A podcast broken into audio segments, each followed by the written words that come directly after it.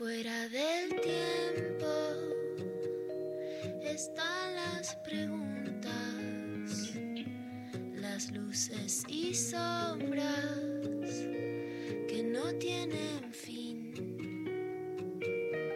Ahí en la frontera están las señales, besando los bordes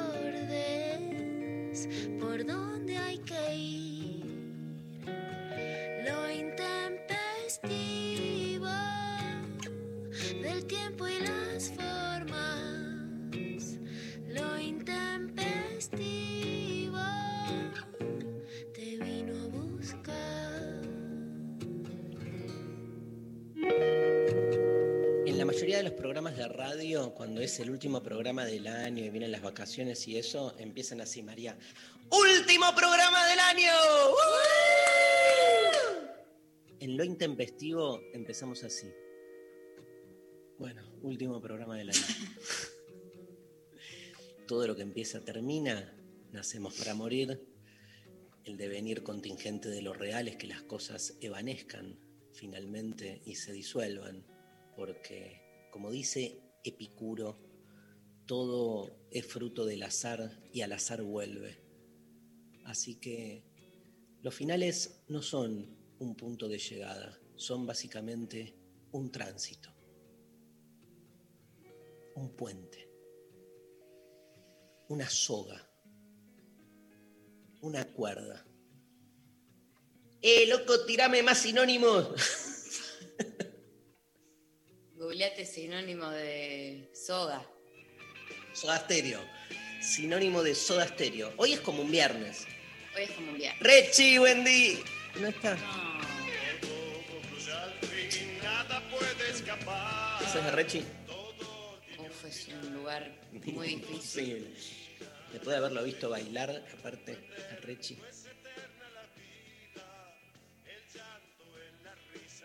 Así termina.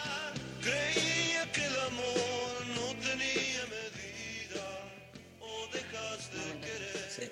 Pasítamos ayer, ¿no? No se ve, creo que sí.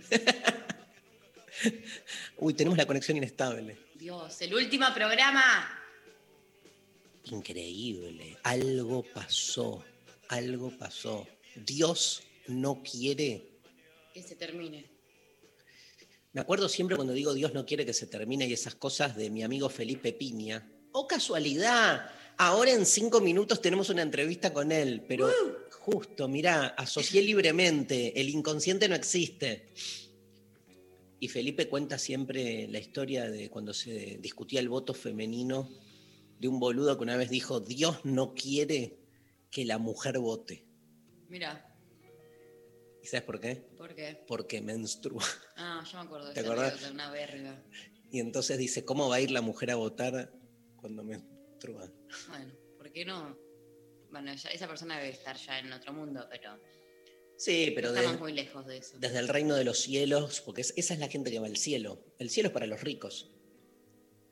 Le vamos a preguntar todo esto al pastor Felipe Piña, con quien vamos a hablar de Gardel. No tengo la más pálida idea de Gardel. ¿Vos? Muy poquito, la verdad. Muy poquito. Estudié un poco en el colegio, pero en el colegio no, en la facultad. Mm, En una materia que llamaba Historia de los Medios. Fallido, Y fallido, todos te dicen que sos fallido, Bueno, así no es como te ves fallido. así. ¿Qué pasa con el secundario que vuelve todo el tiempo? Bueno, contá, perdón, perdón. Dale. No, ya no ni sé qué iba a decir, una pelotudez. No. Vieron en una materia algo de Gardel. la importancia de Gardel para, no sé, ¿no? en relación a la radio. Era la historia medio de la radio y cómo el tango y se empezó a... a- Mira. Bueno, le preguntamos a Felipe, que sabe. ¿Pero te genera interés? Un poco sí, Sí. El libro es tremendo, el libro de... alto libro, Alto libro, ahí lo tenemos. alto literal aparte. Alto, ¿qué? Sí. Es enorme. Gran regalo para Navidad. Sí, de- para toda la lectura de vacaciones, de, De, verano. una. Sí, sí. Vamos a sortear libros de Felipe, Sophie Cornell. Sarán. Sarán, dale, sorteemos. Eh, sorteemos. coautora. Yo tengo dos, así que sorteamos uno. Si, si después Sí, la, edito- si la editorial no hace, lo tiene que hacer, la editorial Planeta, nuestros amigos, digamos, este, no entregan los libros, este, nos dedicamos nosotros, yo que, ya que tengo dos, Robin Hood. la editorial que se ocupe del envío. No, sí, nos ocupamos nosotros. No hay problema. Vamos con un libro de Felipe Piña. Está la Inca hoy, que va a hablar de Jesús. Amo ¿A Jesús? a la Inca hablando de Jesús. ¿Y a Jesús? No. Dale, dale, Cristiana. No me pueden convertir así como así. Sos este, medio cristiana, ¿o no? Creo que sí. Oh, oh, Todos somos, ¿no? Un poco. todos somos hijos de, de Dios. Vos sos la madre de Dios, no te olvides. Nunca entendí si eso me hace más poderosa o menos. Gran pregunta. Es la pregunta que se hizo toda la vida. ¿Quién? La Virgen María. ¿Y cómo le fue? ¿Qué- ¿A qué conclusión llegó? Y ahí viendo cómo lo mataban a Jesús, mirando al Cristo desangrarse. Terror. Horror. Escúchame, este, hay consigna hoy, ¿no? Hay consigna para el día de hoy que nos responden este, a través de, bueno, todo lo que es nuestro WhatsApp, 1139398888 y arroba lo intempestivo en redes sociales en Instagram, que ya están llegando mensajes porque la consigna del día de hoy es que nos cuenten eh, relatos de, de finales. Relatos de finales. Distintos tipos En de finales, ¿no? Este, sí. Finales con lo- por los que hayan pasado en la vida. Finales que sientan que son importantes, trascendentes. No cualquier boludez tampoco. Ah, terminó una serie, un final. No, sí, No, también. ¿sí? vale. ¿Vale? Sí, sí, sí. Hay, hay finales. Yo cuando, por ejemplo, fue el final de este, Fauda, una serie que me vi durante la primera etapa de la pandemia, fue tremendo. Me quedé como... Te quedaste mal. Me quedé mal. Fue importante para Me, vos. me uní a la... A, los, a la CIDE. Porque necesito... Nadie que se haya unido a la CIDE diría, me uní a la CIDE. Entonces no, no me uní, claramente. Me uní ahí a nada. no, me, me encantaba esa serie. pero Aparte, me sacaba de, de- de la cosa reflexiva. Estoy podrido de la filosofía. Mejor Necesito ver a gente matándose con armas en Medio Oriente. Un horror. Necesito comer pan dulce. No, Odias el pan dulce. odio el pan dulce. Escúchame, no, yo, por ejemplo, el final de mi carrera fue como importante. Me acuerdo ahí dando la tesis eh, en el aula, una de las aulas magna de, de filosofía y letras. Estaba mi mamá, mi papá, mi amigo Rubén, que vino. Este, estaban ahí. Y estaba con el jurado. Y gato, defender a Teddy, sí. Y el gato ahí se la, se la arrancó el gato. ¿Cómo te fue? Bien, bien. Estaba. Buen final. Sí. Buen final porque eran cosas abiertas, ¿no? Tardé un montón en defender esa tesis y es- esas cosas, esos finales amplios, o sea, que se van de mambo, ¿viste? O esas separaciones que se extienden, por ejemplo, digamos, este, o sea, está el- están los finales abruptos, están los finales retrasados. ¿Hay un tiempo justo para un final cuando uno dice, bueno, era el momento? No, mentira, no hay tiempo para nada. Siempre sentís como, claro. Bueno, todo esto porque terminó el, termina el año. Termina el año, termina el programa por el año de hoy también. Sí. Termina el mundo, ¿eh? No sé si saben que va a Se explotar el mundo el, Aproximadamente en. y el día del cumpleaños de Luciana Pecker. Ah, no, No, bancame que se vote la ley. Que salga el aborto, loco. Un día después de eso, please. Total. Nos está faltando data, toda la información periodística que trae todos los días Luciana Pecker, porque bueno, acá la, la- la gente de producción manda noticias, todo, pero digamos, no somos periodistas, No vamos a hacer algo que. que no nos compete. ¿Qué somos? ¿Qué somos? Nada, nada. ¿Y qué hacemos? Nada. ¡Que vuelva Luciana! Ayer hablé con Luciana Pecker. Lula, volvé, dice que está ahí, en- no voy a decir dónde, en su lugar de vacaciones. Me dice, me crucé con unas chicas que dijeron, escuchamos toda la mañana Ah. Lo intempestivo. ¡Uh! Yo quiero saber si los oyentes están, cómo les pega también esto. Si nos van a extrañar, que nos sí, los voy a re extrañar, los amamos. Amo los pedidos de amor de María Stanriver. Amo. Amo los pedidos de amor de la gente en En general. general. Sí. Pero bueno, eh, eh, acá yo ya la tengo a, a mi amigo Santi, que nos escucha todos los días, Otra que, vez. que está en Mar del Plata, pero que está diciéndome como último programa, dolor, o sea, eh, la gente está mal. Santi, déjate romper. Estás en Mar del Plata, ahí veo una foto. Me Estás a- mando una foto de la playa. de la playa, tomando mate, déjate joder. Acá estamos nosotros cagándonos de calor. Bueno, les quiero a todos. Eh, ¿Me puedo poner emotiva? ¿Puedo llorar hoy? Sí. Ayer terminé, hablando de finales, mi curso de filosofía del amor con Sophie Cornell, que estuvo ahí en el chat, la gente on fire. Igual se volvió un curso sobre el desamor, ¿no, Sophie? Eran tres temas, amor, desamor, posamor. ¿De qué hablamos? Desamor. ¿Y el chat? ¿Gente desamorada o...? Sí, pero con preguntas y buena onda.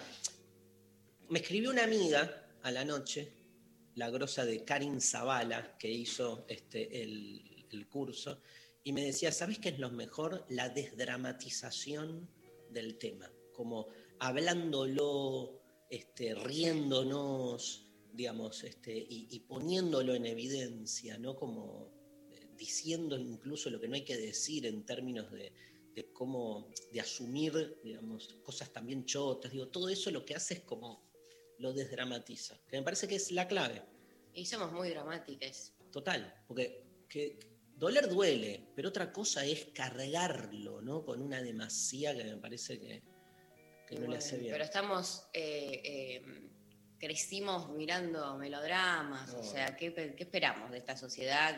Mirando novelas donde todo es un horror, cada desamor es el fin del mundo. Esa fue nuestra educación sentimental y hay que deconstruirla.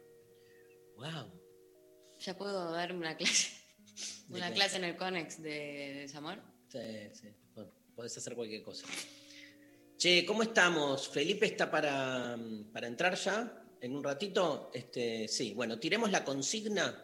y Bueno, vamos- nos mandan sus relatos de finales, relatos de finales al 11 39 39 88 88. Por ser el último programa del año, si no mandan audios, yo personalmente me voy a poner mal. Entonces, no es una amenaza, no los quiero psicopatear, pero por favor háganme un mimo al alma y mándennos audios al 11 39 39 88 88. eh, 40 segundos aproximadamente de duración para que todos seamos felices y eh, a través de arroba lo intempestivo en Twitter, Instagram y Facebook también les leemos sus relatos de finales. Perfecto. Nos vamos con Almendra, ¿no? De una, querido, este, que irrumpa directamente Luis Alberto Spinetta y su primera banda, Almendra, Ana, no duerme.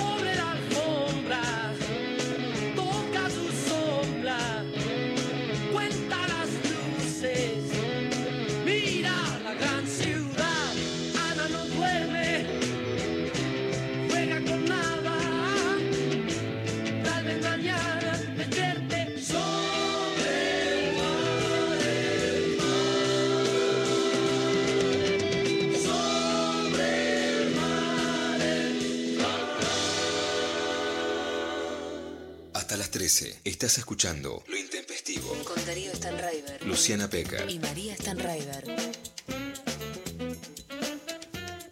Felipe Piña escribió un libro sobre la figura de Carlos Gardel. El libro tiene 566 páginas. De bolsillo. Un libro claramente... Un libro, Depen- bueno. depende, depende del bolsillo.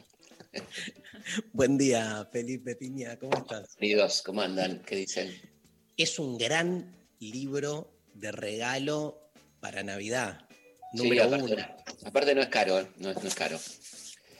No, Eh, Obvio. Nunca es caro. Viste que los precios, los precios de los libros, no, eh, hablemos de esto. Y comparemos empezar. con una, comparemos con una remera, por ejemplo. Ni hablar. O con una Regalo de, pizza. regalo de tía, ¿no? De una remerita, unos cal- calzoncillos, ¿viste que te regalaban calzoncillos las tías? Sí, Sí, tres calzones. Tremendo. La promo. La promo.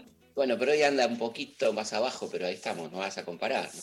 Y pero porque las tías piensan que hay una guita que se puede gastar en calzones que va bien, pero ah, en un libro es un montón. Y Sí, porque son ile- iletradas. Depende de la tía, che. No, no, no estigmaticemos. De todos somos tíos, todos los que estamos hablando ahora. Hannah Arendt fue tía de alguien, me imagino. Obvio, obvio. Claro, Pero regalaba calzoncillos. claro. Que totalmente. Y medias. Pero nosotros tuvimos, tuvimos, yo por lo menos, tías muy particulares que me regalaban este medias. Y tenía una tía muy lectora también. Escúchame, Feli, qué bueno, bienvenido, gracias por tu tiempo y que yo sé que estuviste porque este, somos amigos y salvo este año tan particular, compartimos los últimos años mucho tiempo juntos. Sé que te llevó mucho tiempo la investigación, la escritura de Total. casi dos años, ¿no? Este, de- Sí, un del más. texto. Un poco más de dos años. ¿Por, por, por qué? ¿Por qué Gardel? Eh, que- o sea, si vos venías con personajes históricos así como más del, mainstream de la, de la historia, histórico, ¿sí? Este, ¿Por qué meterte con una figura más border para lo que es la historia? Porque se supone que la historia no trabaja estas figuras de la cultura popular. Bueno, justamente quería desmentir eso, ¿no? En- en- con, la- con esta obra, digamos, que, que los personajes históricos populares merecen ser historiados, ¿no? Tienen que tener su lugar en la historia. eh, y además es un personaje histórico con todas las la ley, ¿no? O sea, tipo que atravesó nuestra historia, que fue tan importante para la cultura argentina. Que bueno, que era una persona mu- muy tenida en cuenta por, por los políticos, por, por la gente de su tiempo, ¿no? Por, por grandes figuras de su tiempo. El tipo se cruzó con, yo, con García Lorca, con Benavente, con Chaplin, este, con, con gente muy interesante de su tiempo, ¿no? Así que me pareció súper fascinante el personaje y cada vez que lo fui conociendo me fue gustando más esa vida, este, que siempre estaba entre dos aguas, ¿no? Entre la cosa del atorrante, de la noche, y, y la cosa culta, la cosa del teatro, de la de literatura. Era como una pata en cada mundo. Y, y bueno, me pareció muy lindo poder contar esto y con la idea de que los jóvenes lo conozcan, ¿no? Me parece que los jóvenes están perdiendo un personaje súper rockero. Yo le, le- preguntaba a María antes de, de que empezara el programa si le generaba algún interés la figura de, Está de bueno. Gardel. No, que ser sincera, ¿eh? ser sincera. ¿eh? No, no, la verdad es que eh, tengo muy poca data y Claro. sinceramente la única data que tengo me, me ha llegado a través de, no sé, algunas materias, cosas que vi en la facultad que hablan de. Gardel, pero en sí como su música, sus cosas, no, nunca me llegaron y tampoco es que digo, ah, no, sí, que me vuelve loca, pero también me parece que, porque no tengo ninguna información que me atrape como para decir, ah, quiero profundizar en esto, en la medida que aparece alguna data que decís, ah, bueno, esto es interesante, te atrapa y avanzás, pero sin Sí. tener nada no convoca. a- No, lógico. Por eso, por eso me parecía lindo que los jóvenes lo conozcan, que, que lo incorporen. Tiene una música maravillosa, es un tipo interesantísimo.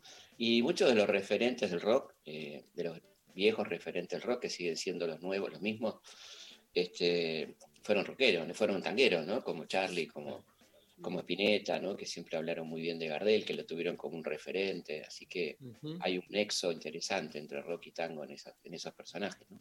Está buenísimo. Te, te quiero hacer una pregunta. Vos, viste que la, la- la figura de, de Gardel en lo que es la cultura popular este, tiene Sí. como una, una presencia así pletórica. Total. Eh, después, después de todo tu trabajo de investigación, y te pregunto, digamos, eh, esto no va en contra de- de- Sí, del libro, sino la pregunta es, es, ¿vos pensás que está sobreestimada la figura o que está bien que Gardel sea el mito que es? No, yo creo que no está sobreestimada porque se lo merece, se lo merece porque es un artista del carajo, ¿no? Es un artista que cambió el tango, que cambió la música popular con su música, se rodeó de gente muy interesante, letristas, eligió repertorio fantástico, ¿no? Hoy es el aniversario de la muerte de Discépolo, por ejemplo, ¿no? Un, Mm. un extraordinario artista popular, muy comprometido, ¿no? Con su tiempo y bueno, él este, tenía un vínculo muy interesante y cuando elige eh, hacer los primeros cortos sonoros de la historia argentina, elige Gira, por ejemplo, ¿no? Entre esos cortos en plena crisis del 30, eh, elige este, este tango extraordinario de, de Discépolo. Eh, así que creo que tiene muchos elementos para, decir que es un tipo que hay que valorar. Y además había una cosa que, era muy conocida, que, aumentaba su popularidad, que era, que era una buena persona, un tipo muy generoso, pero no generoso solamente con la guita que lo era, al extremo, digamos, la guita que tenía la regalaba, la daba, bueno, sino en, en términos no comunes del ambiente artístico, como por ejemplo una anécdota hermosa que están en- filmando en París con la negra Bozán, una extraordinaria tanguera, una tipa muy, muy, muy interesante de aquel momento, y vienen periodistas de France Soir, de los mejores diarios de París, a entrevistarlo a Gardel, y le dicen, ¿por qué no nos canta un tango? Y que, que él canta mano a mano, que es por supuesto un hit total, y en el medio dice, uy, me olvidé las letras, canta la voz, negrita. Entonces era para que la negrita cantara y los periodistas se enteraran quién era la negra Bozán. Y la negra cuenta, era imposible que él se olvidara de la letra de mano a mano, esto era, lo hizo para mí. Y así tantas cosas, ¿no? De, de- de instruir a, a las actrices que trabajaban con él en las películas de cómo colocarse para que también salgan en un primer plano, para que la cámara les dé más protagonismo. Es decir, una, una buena persona. Y eso, cuando decimos sos Gardel, que es nuestro má- máximo superlativo rioplatense, este, es, es un elogio que tiene que ver también con que era un buen tipo, ¿no? Me parece a mí. Yo, yo creo, conociéndote, que hiciste todo esto para tener, digamos, eh, un- una nueva pregunta en tu famoso relato de cada vez que voy a los bautismos y a los bar mitzvah, dice, Exacto, es que- exacto. me preguntan, ¿Belgrano era homosexual? ¿Sabes La típica sí? pregunta, y ahora es Gardel, ¿era argentino o uruguayo? Van a empezar a preguntar. Sí, sí, claro. Bueno, este, me resulta más, eh, un poquito más interesante que, que lo de la sexualidad de Belgrano, que Te cansaste ya. lo hemos hablado tanto en nuestras charlas que extraño como loco, de nuestras giras gastronómicas por el país. Tenés Ya que volver, tenés que volver a, a lo de Mirta. Tenés que volver a lo de Mirta para que te pregunte no, no. algo de Ahí- Gardel. Acá, acá. Por ahora no. Por ahora estamos bien así. Pero sí extraño mucho nuestras giras. Sí, qué lindo, la pasábamos. Eh, sí, ya, Este- ya volveré. Ya volveremos. Bueno, este, contémosle volvemos. a la audiencia que el 17 de enero estamos volviendo, este, en principio, al Conex, no de A gira, pero casa. sí a nuestra nuestra casa acá en, en Capital, eh, con eh, modalidad presencial más streaming. O sea, van a haber casi 300 entradas para los que quieran estar ahí presentes y vamos a hacer preguntas de la historia y la filosofía y estamos terminando de definir los temas. Así que este, el reencuentro. Feli, Sí, ese va a ser el título, ¿no? El reencuentro. Ya, ya tiene título. Ya tiene título. los retornos. Este, te- temas light, Ezeiza, por ejemplo, claro, claro. En verano, ¿viste? Noche de verano, seis. Este, no, sí, muy lindo, muy, muy- qué lindo que, que podamos volver, ¿no? La verdad que sí. Pero sí, yo creo que eh, va a estar lindo y hace rato que estamos con, con estas ganas de volver, ¿no? De volver a, a juntarnos y la gente nos pide mucho en las redes que, que volvamos a hacer algo juntos, así que una gran oportunidad. Yo, yo estoy, estoy obsesionado con Gardel, ¿eh? sigo ahí. Te quiero, Sí, sí, te quiero sí, claro. preguntar. Este, pi- Pienso en Maradona y digo, este, es, es un alguien que ya era leyenda y que era obviamente popular, Amiga. digo, ni hablar ahora. Con Gardel es, es lo mismo, o sea, Gardel, digo, para el- la, la mayoría no sabe de la vida de, Sí, Gardel. sí. O sea, mientras, eh, can- mientras cantaba y todo, ¿ya era así un ídolo popular o es algo que se acrecentó con el tiempo? No, era un ídolo popular absoluto mientras, mientras vivía. Era un tipo que llegaba a los lugares y había 5.000. per- Por ejemplo, llega a Puerto Rico a las 6 de la mañana en el barco y hay 6.000 personas en el muelle No. Esperándolo. Llega a Bogotá y el avión tiene que desviarse porque no puede aterrizar porque la pista está cubierta de gente. Eh, lo mismo en Venezuela, en todos lados. ¿no? Eh, era un tipo que, está- que en el momento que hace la gira tenía su programa en la NBC de Nueva York, ¿no? un programa radial de tres veces por semana. Estaba a punto de filmar en Hollywood, ya había filmado en Nueva York películas, este, estaba por filmar en inglés, ¿no? con lo cual lo iba a catapultar a una fama mayor todavía. Eh, bueno, era un tipo que todo el mundo lo quería conocer. Estos encuentros de los que hablamos tan, tan interesantes, García Lorca, Pirandello, Benavente, Chaplin, tenían también que ver con que esa gente lo quería conocer, ¿no? No es que se lo cruzaban de casualidad, sino que era gente que tenía interés en conocer a este tipo del que, que era leyenda también, ya se hablaba, ¿no? De un tipo legendario, qué sé yo. Un pibito que había llegado de Francia y que había empezado muy, muy de abajo, un pibe de la calle prácticamente, ¿no? Un pibe que era bastante atorrante, que se iba, se escapaba, la madre se volvía loca porque se iba por ahí a vender fósforo cuando tenía seis años, ¿no? Lo encontraron en el Mm. puerto vendiendo fósforo. Cosas de locos. y el abasto, que era un lugar alucinante, ¿no? El abasto, uno tiene la imagen de un mercado de abasto que es solamente un mercado, pero el mercado era un, un mundo cultural fascinante, ¿no? Donde estaban los puesteros gallegos, franceses, judíos, había toda una cultura judía interesante, por ejemplo, había un teatro en Yiddish ahí, en, Sí, en la calle sí. Corrientes, un teatro lírico francés y un teatro lírico italiano, eh, porque esa gente, siendo del pueblo, pero igual tenía esos consumos de ese tipo, ¿no? Teatrales, este, líricos. Y a eso se le sumaba, por supuesto, toda la gente que venía de, las provincias, con los llamados frutos del país, que venían de Misiones, con la hierba, de, de Mendoza con el vino, de, de Tucumán con el azúcar, qué sé yo, este, traían sus cantos. Así que este pibito, el morocho, como le decían, iba escuchando todo eso, iba armando ahí su repertorio, que fue principalmente al principio de folclore, ¿no? Un repertorio de folclore, de cifras, milonga, este, heredado un poco de los payadores urbanos, ¿viste? que era una, una- una especie muy interesante. El payador urbano es el tipo que ya está en la ciudad y cuya temática no ya deja de ser el campo y son cosas que tienen que ver con la política. Hay algunos, algunas payadas feministas muy interesantes, ¿no? Abran cancha a las mujeres, uno que, que habla de- del rol de la mujer y este, que es muy interesante. Este, Mm.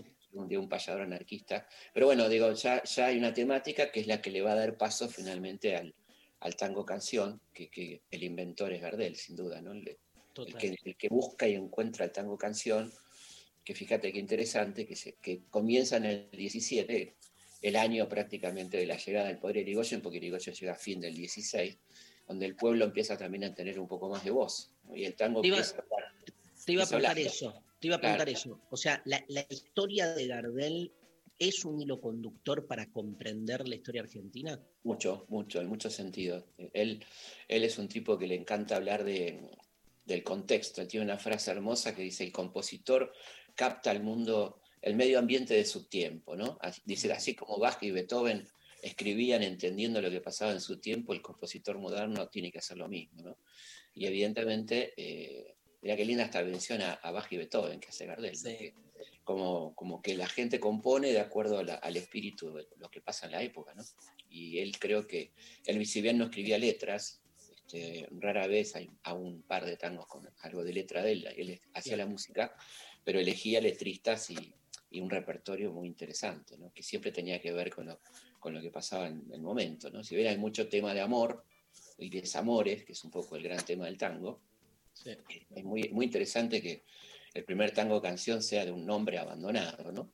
Mm. Sí. Mi noche triste, que, que fíjate qué interesante, esto te va a gustar. eh, eh, todos los libros, muchos libros de tango, que son muchos muy machistas, eh, hablan de que la historia de Mi noche triste es la de una prostituta que, que abandona su cafillo. No hay nada en ese tango que hable de una, de una vin- vinculación de, de cafillo y prostituta. Es una pareja donde la mujer ya tiene, en 1917, la capacidad de decir que no quiere seguir con ese hombre y se va Claro. y el tipo se queda lamentándose, pero y después hay un montón de letras este, muy sexuales que todos dicen ta- tango prostibulario porque habla de sexo, ¿no? Como el único lugar del sexo parecería ser, parecería ser el prostíbulo, ¿no? Es, Tremendo. muy- es muy interesante cómo está marcado así en la literatura. Sí. Claro, Pelearse Sí, con sí. esas lecturas también. Sí, sí, sí. claro, yo por eso lo, lo- lo discuto bastante y hay mucha gente interesante que ha trabajado los temas de, de género y tango. Y tango, este, sí. donde, donde, hay- bueno, donde primero y, y principal, el único lugar donde se hace, eh, se, se lleva adelante el acto sexual no son los prostíbulos. ¿no? Eso es tremendo. sí. El único lugar para hablar de sexo no es, no es lo, lo prostibulario, digamos, ¿no? Pero bueno, ahí, ahí aparece como muy marcado esto y, y dan por hecho que el hombre abandonado en Mi Noche Triste es un cafillo que está explotando a una mujer que lo deja, ¿no? Y no hay ningún elemento que diga esto, ¿no? Es una historia de amor. Eh, Feli. Sí. Las polémicas alrededor de Gardel, ¿cuáles serían? Este, ¿Su lugar de nacimiento? Una. lugar de nacimiento que, que la verdad que no tiene mucho sentido porque estaba más que comprobado que él nació en Toulouse, ¿no es cierto? En- Están los- todos los papeles, la, la partida de nacimiento, vas a- ahí está el hospital, hay una placa hermosa en el hospital donde nació, la casa natal. Él viajó a Toulouse varias veces, más de tres veces, cuatro veces, a visitar a sus parientes, ¿no? ¿Para qué iría a Toulouse si no, no, no a ver a su pariente? Eh, y, y bueno... A comer queso, a comer queso. Claro, qué sé yo, bueno. Pero yo creo que es una polémica que a mí me, me parece que es una pena porque nos, nos distancia un poco a dos pueblos que tenemos que estar enormemente agradecidos con Gardel. Y Gardel era un tipo tremendamente enamorado del Uruguay, que tenía un hermoso vínculo con Uruguay, ¿no? Este, con Montevideo en particular, y que cuando se produce la final del 30, la famosa final del primer mundial de la historia, él le va a cantar a las dos selecciones, como se decía entonces, a los campamentos, ¿no? que eran las concentraciones, y le canta a los uruguayos, le canta a los argentinos y dice, no quiero que gane ninguno, ¿no? Cuando le preguntan qué palpitaba del resultado, dijo, no, yo no quiero que gane ninguno. ¿no? Se estaba haciendo una casa en Uruguay, eh, y bueno, tenía un cariño muy particular por, por- por Ujú. Uruguay. A- O sea, acá- la verdad- la acá una verdad que- oyen- sí, sí. Un, un oyente te hace una pregunta intempestiva. ¿eh? Hay, hay una pregunta acá, dice Buen día Intempes. Por favor, que Felipe confirme si Gardel era efectivamente de Racing Club. Completamente, sí. Lo digo con mucho dolor, ¿no? Siendo que. Felipe es hincha independiente, claramente. Sí, sí, no, sí, era de Racing. Este, era, él tenía tres clubes de sus amores: el Racing Club de Avellaneda, el Nacional de Montevideo y el Barcelona, de homónima ciudad, eh, de, de la que llegó a ser bastante fan. Y cuando estuve en Barcelona, estuve con la gente del Barça y me mostraron unas muy lindas fotos de Gardel en la cancha y Gardel con los jugadores, con Platco, con Samitier, que eran los, los ídolos que eran sus grandes amigos. Este, incluso llegó a ir a ver a, al Barça a Londres, este, lo fue a ver. Wow. Eh, este, así que tenía esas amistades, y así que tenía tres clubes, pero localmente debo decir eh, que, que es de- que era de Racing, del Racing Club. O sea, tenemos la polémica, entonces argentino-uruguayo, ninguno de los dos. Saldada, saldada. Saldada, este, hincha de qué club, Saldada. La otra polémica es la de la muerte, de alguna manera.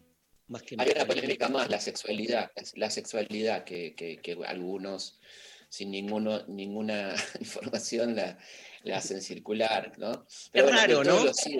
Qué Sí, raro sí. que, que- que circule. Pero viste que de, todo- de todos los ídolos tiene que decir esto, particularmente si el tipo tenía muchas mujeres o algo así. Eh, y bueno, la verdad que no, que era un tipo heterosexual, muy, muy, muy requerido. Eh, igual como, como decíamos en el caso de Belgrano, no, hay ningún- no hubiera habido ningún problema, pero no, no fue el caso. ¿no? Eh, y él tenía una frase muy linda, porque todo el tiempo le preguntaban por sus mujeres, por este, qué sé yo, y, y las parejas. Y un día le preguntaron eh, si estaba a favor del divorcio, y él dijo, en realidad yo estoy en contra del matrimonio. Capo.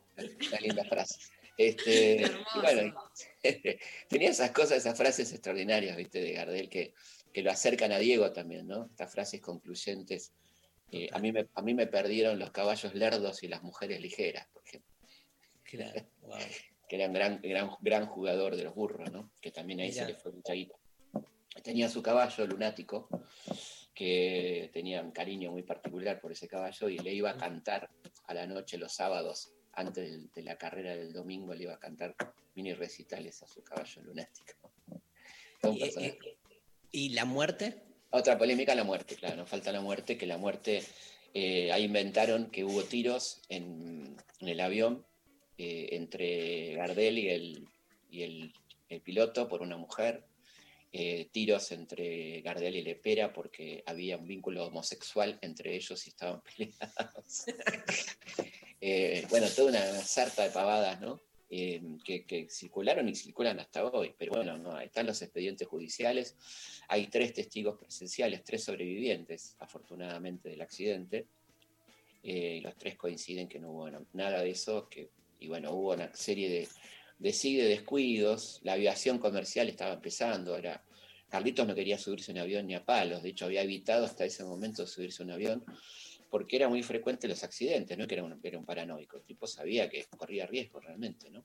Mm. Eh, y bueno, y se hicieron las cosas muy mal, el, el avión que, que, que, que lo llevó era un avión nuevo, que el piloto no lo sabía manejar muy bien, era un gran piloto de aviones pequeños, pero no de aviones grandes, el avión iba muy cargado, el aeropuerto no estaba en las mejores condiciones, el banderillero se equivocó y no marcó a tiempo la presencia de un avión que estaba enfrente y que estaba oculto por unos maizales y que cuando la- el piloto del avión de Gardel lo ve ya es tarde y se da de pleno con el otro avión también lleno de combustible. Por eso es un desastre y no se puede ni siquiera acercar los bomberos porque es una, una explosión de una magnitud tremenda, ¿no? Y estas tres personas, por suerte, se escapan de- del avión y pueden contar. la los dos quedaron bastante lastimados y uno salió ileso. Tremendo. Pero sí, tremendo y bueno, una muerte en, en lo- en el mejor momento de su carrera, ¿no? Con 44 años y todo, todo por delante. Increíble.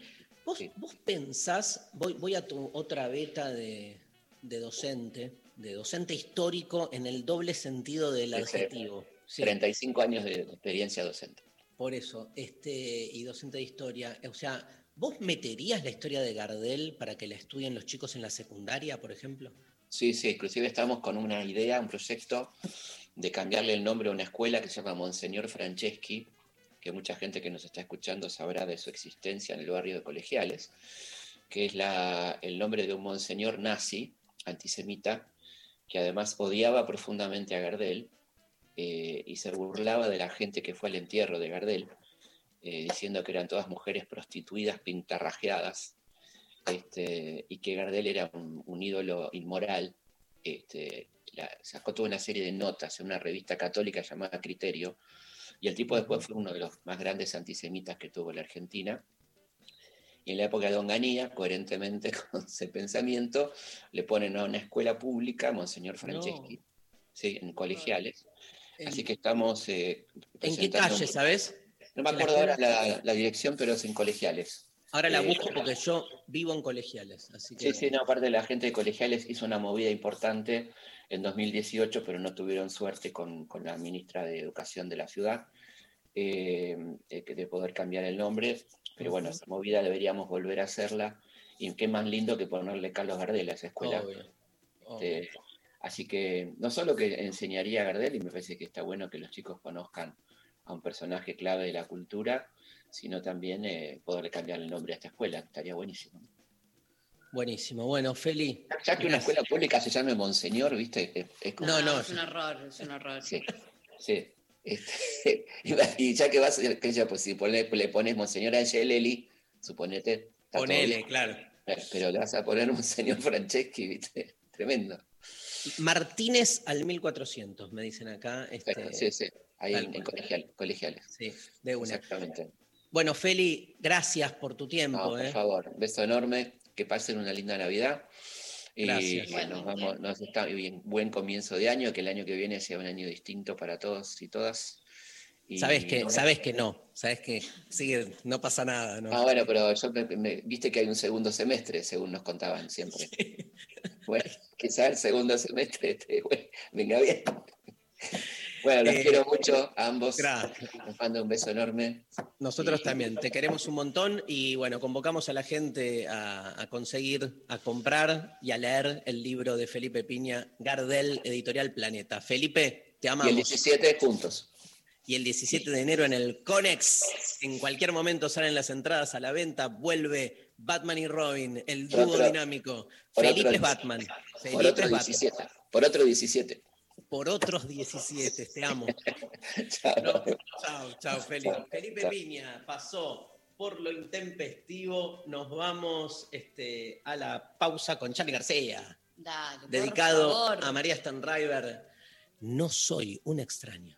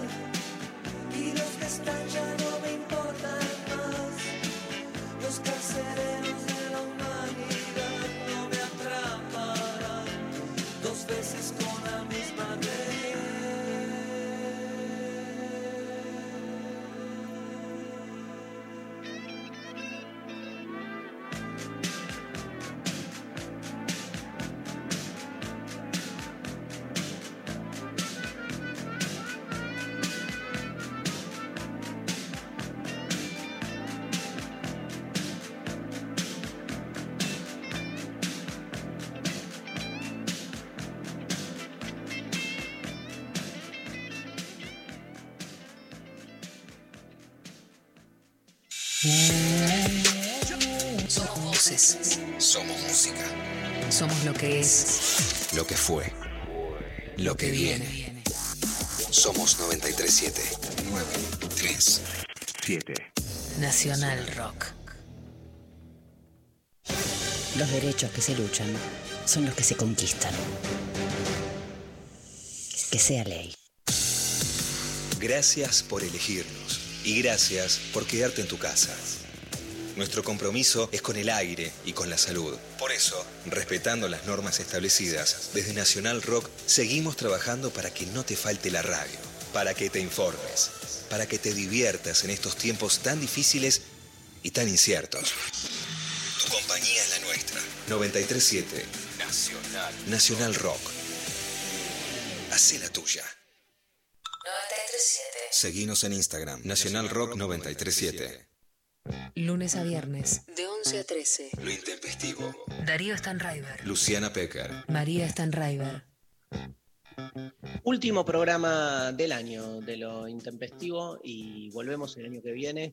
Estoy muy triste de que termine el año, de que termine este- esta temporada, pero por otro lado les juro a todos, necesito descansar.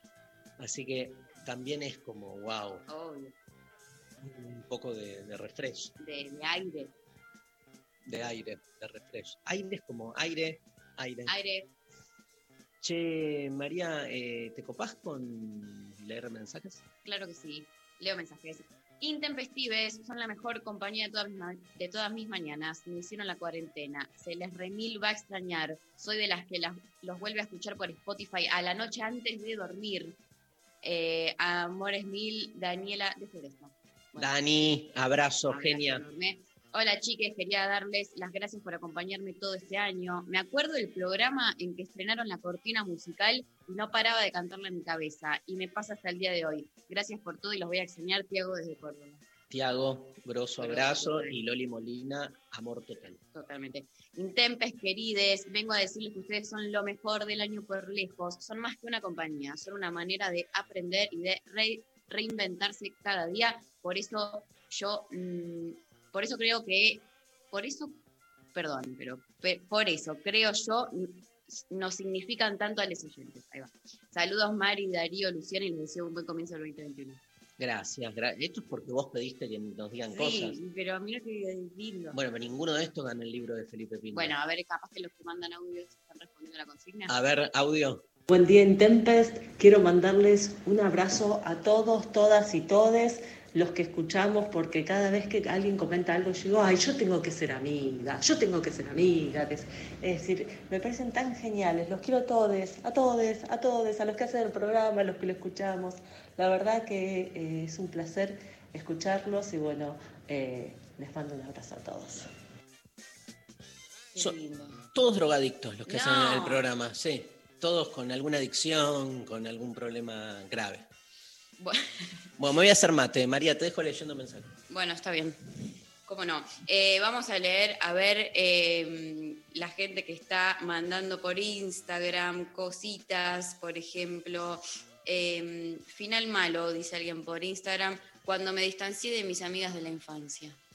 Qué fuerte. O sea, igual siento que, ¿a quién le quedan amigues de la primera infancia, de esa, de la primaria, esa etapa de la vida? Pablo, ¿vos tenés amigos de ese, en serio? Sophie Cornell, ¿tenés? De la primera, te quedaron un grupito de amigues ahí como de los 10 años, ¿es en serio? Bueno, bueno, un montón. Yo, a mí me queda una que igual, ah, la que ayer fue mamá. Bueno, le mandamos un beso enorme. ¿Cómo llamaba? No me, eh, no me acuerdo, pero le mandamos Karen. Bueno, un abrazo para Karen. Y al oyente que nos responde esto es triste, pero bueno, por suerte uno puede seguir haciéndose amigos todo el tiempo, toda la vida.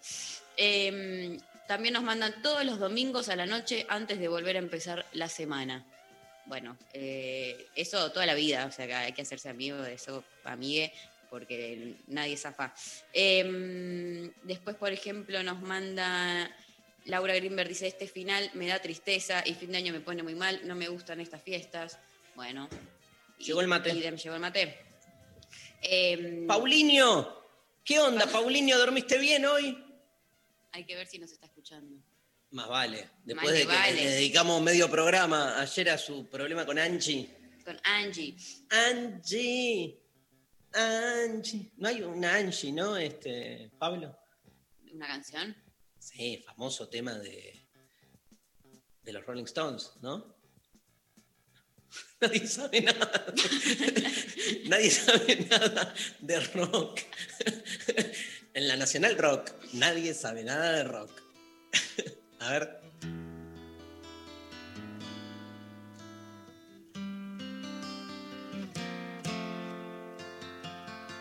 Gran tema, boludo.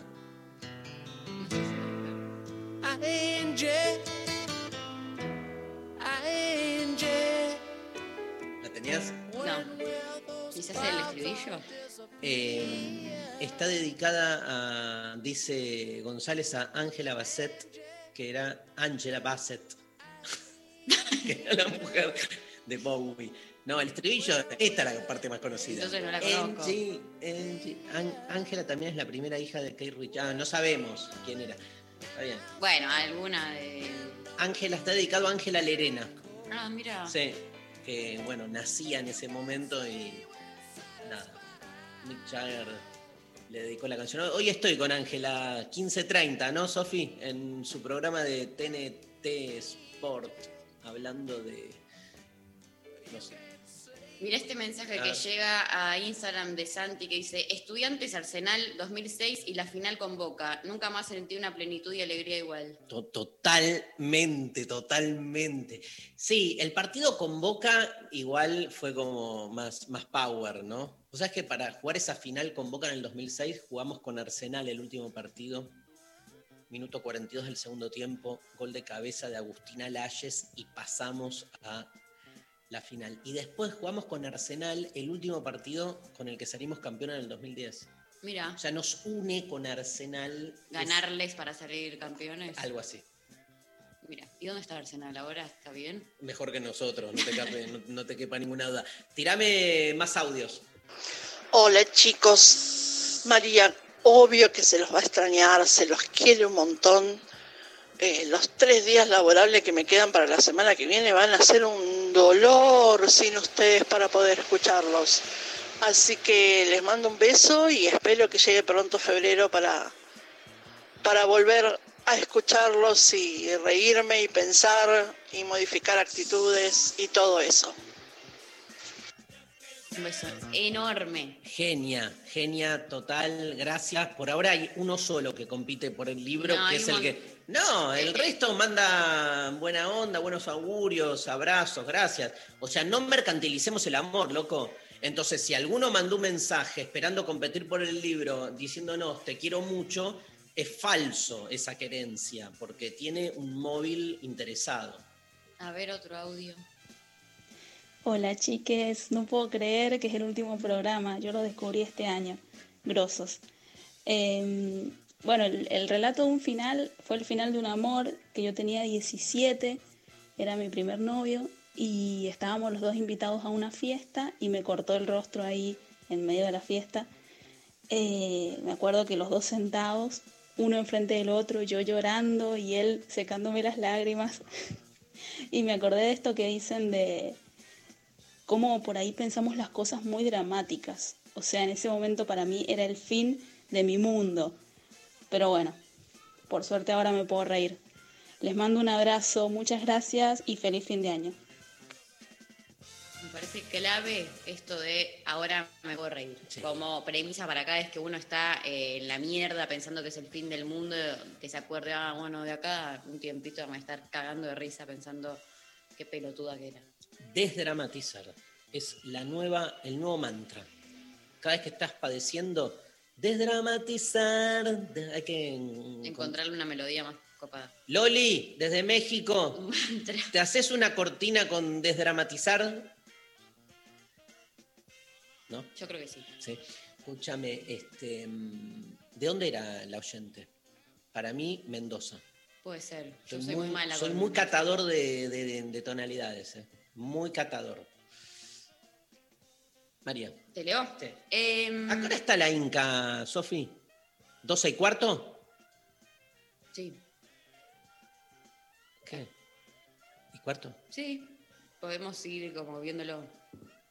¿Qué hace? ¿Qué pone? Pero nos mandaste, no nos llegó. No nos llega. Porque lo mandó privado para otra persona, probablemente. 12, 12. Perfecto. Hermoso. Ay, puso algo más al final. Bueno, Bueno, genial. Te leo. dale. Eh, acá Juani por Instagram dice, mi directora de tesis siempre dijo, las cosas no son como empiezan, sino como terminan. Bueno, Polémico. polémica. Pero eh, hay que ver si era en relación a la tesis que estaba haciendo, quizás, viste, tenía como sentido. Es cierto que con los amores siempre te quedás con el final. ¿no? Sí. Es muy difícil no quedarse con el final. Sí. Eh, Fran manda el fin de la vida de un perro. ¿Por qué vive menos que nosotros? ¿Hay Dios injusto y garca? Sí.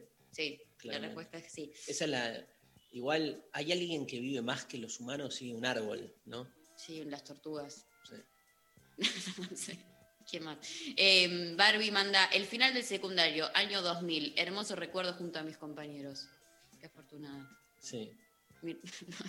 ¿Qué onda? A mí, el- vos, te- vos- vos tenés un, un buen recuerdo de tu secundario, ¿no? Sí, el mejor, la verdad, los mejores años de mi vida nunca la pasé mejor. Me llevo todos los mejores aprendizajes y los mejores momentos vividos. ¿Nunca te encontraste con alguien del SECU que te haya cruzado? Che, María, deja de bardear. No, me ha cruzado por la calle gente que me hacía bullying en el secundario y he, he vuelto a putearlos. Y te. Ay, ¿qué onda? ¿Cómo andás, boluda, tanto tiempo? La concha de tu madre, votaste a Macri. Eso le dijiste. Porque me dijo, al final Macri nos hizo mierda. Yo tipo, sí, te lo dije en el 2000. O sea, como que era la discusión era esa, que yo decía que Macri iba a ser un horror, ellos me decían que no. Va a votar igual a Macri de nuevo. Y no, igual y en la sexta votaron a Alberto. Entonces, Pero van ahora, van a volver a votar. a- bueno, Sí. lo importante es que yo le puse buena onda, pero le quise reafirmar que al final yo tenía razón. El problema de la política es que la mitad de la Argentina sabe a quién votar, la otra mitad también. Y la otra mitad, porque hay tres mitades, que son los que deciden, no les importa, pueden votar a uno o a otro, depende Claro. de su conveniencia, pero son los que deciden. Entonces, ¿quién define una elección? Nadie que tenga, digamos, un, un arraigo con una idea. Relato de final mandan acá. Compartí un día con mi pareja. Fuimos a la casa de sus abuelos. Nos metimos a la pileta. Salimos a tomar helado. Hablamos en la plaza y ya tarde la acompañé hasta su casa. En la puerta y mientras nos despedíamos me dijo que no, que no sabía si sentía lo mismo que yo. Le di un chocolate que le había comprado. Nos abrazamos y no volvimos a hablar en persona. Tremendo. Aparte fuiste a- con los abuelos a pasar un día, esto es un acto de amor que ¿cómo le vas a decir que no sentís lo mismo después de llevarla a la casa de los abuelos? Yo tengo una amiga que se fue con el marido a. alquilaron unas cabañas en el sur de Chile. Sí. Se fueron de vacaciones, unas vacaciones que les costó un huevo, fueron todo. Y ocho días. El día cuatro, ella se levanta y encuentra una cartita. ¿Mm? Pero estaba Sí. en una cabaña, en, en una playa, en un pueblo por el sur de Chile, que, y la carta decía, me fui, No, no te amo. no. Y se fue, el chabón. Ahí no vayas, o sea, anticipá y no vayas al viaje. Tarado. Y el, el- me acuerdo que el padre de mi amiga la fue a buscar, después ya estaba totalmente como Me echa mierda. alelada, así como. Ataque de pánico. Eh, qué horror eso, todo lo que es viajes y parejas que cortan viaje o previaje. eh, Sí. es un garrón. Yo tengo un amigo que había eh, organizado todo un viaje con la pareja a Europa, así, de esas que vas recorriendo un montón. Bueno, tenés que ir, aparte pagando por anticipado un montón de pasajes, de cosas. Y la piba lo deja dos días antes. Y él tiene que hacer el viaje igual, solo, porque ya había Tremendo. pagado todo. Bueno, podrían haber ido. Y, pero pará, porque él está en la mitad de un pueblo, se encuentra ya con gente, está en la mitad de una de esas ciudades y se la cruza. En una cervecería, en ahí de joda. En otro país, después de que él... ¿Y? Y todo mal. Bueno, Horror. Yo con una novia Pobre. tenía un pasaje comprado para irme al extranjero a un país. sí. Dos meses antes me deja. Bueno, un buen tiempo, dos meses tenés. Tres días después de que me deja, yo rápido para los negocios, eh, me engancho con otra chica. Y No vaya a hacer cosa que vaya solo al viaje. cambio el pasaje y nos terminamos yendo con la nueva novia a otro lugar del extranjero, distinto, pero como que cambié el pasaje, ¿entendés? Capo. Campo. Aparte que es fácil levantarnos diciendo, eh, tengo unos pasajes para irme afuera. Yo engancho al toque. Em, Le mando un abrazo que me está escuchando. ¿Querés escuchar otro audio? Sí.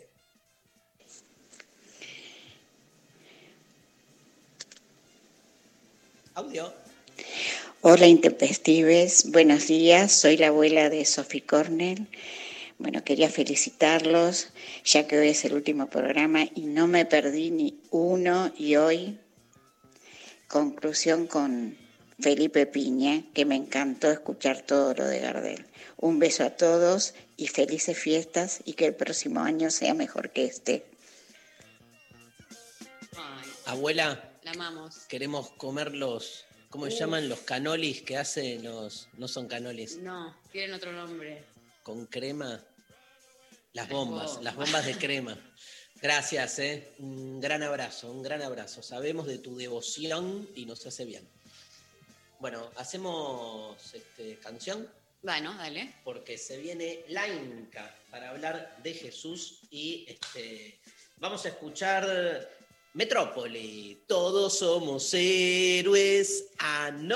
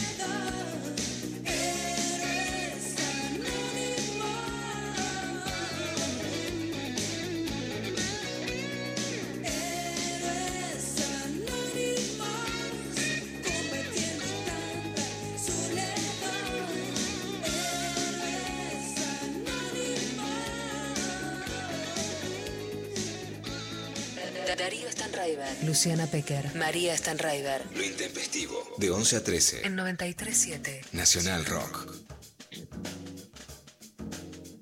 La representación icónica de Jesús es muy variada y tiene que ver también con los contextos. Calculo que en la Edad Media, donde las pinturas este, eh, en las que se mostraba a Jesús se lo mostraba como una luz, casi sin este, representación facial. Este, después fueron moviéndose mucho desde el Renacimiento en adelante. Hoy que estamos en una cultura tan mediática, me decís Jesús y yo me imagino a Jim, ¿cómo es? Caviezel, este, eh, el, el actor, el, el que hizo la de Mel Gibson, me parece, la, la- la Pasión de Cristo, o sea, Ah. o la de Sefirelli, Bien blanquitos, ¿no? Todos Sí.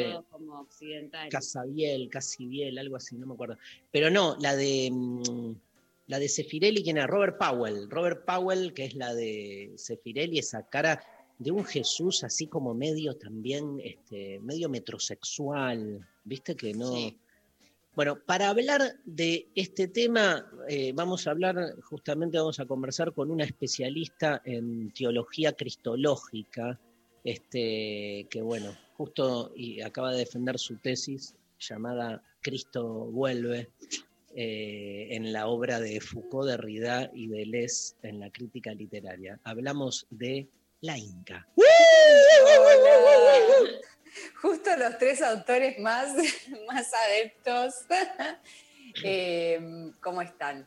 Bueno, sí es un Bien. medio una falta de respeto que yo hable sobre Jesús, porque bueno, no, no es mi campo, eh, no estoy bautizada, así que esto es problemático, pero eh, claramente Jesús tiene, es, es como un gran, el primer influencer desde ya de la, historia occidental, y vaya qué influencia, y además claramente también tiene una potencia ficcional, eh, literaria, de mitos, de hecho eh, ha sido muy estudiado por muchos filósofos también como aun, aún en sociedades secularizadas, que ya no están supuestamente, o por lo menos en varios ámbitos regidas por la religión, pero subsisten algunas estructuras propias eh, del cristianismo, ¿no? Algunas, algunos modelos, eh, la política, por ejemplo, ¿no? La cuestión de, bueno, el pastor, o incluso muchas obras eh, artísticas que también no hablan de religión y del cristianismo, pero aparece, por ejemplo, la relación del padre o el hijo, la cuestión de Judas como la traición, bueno, todas esas cuestiones, esas figuras, eh, claramente dan, dan cuenta que en la Biblia también lo que hay es un montón de historias, de narraciones, de mitos con una gran potencia para ser retraducidas, repensadas, y también con Jesús pasa eso que decías.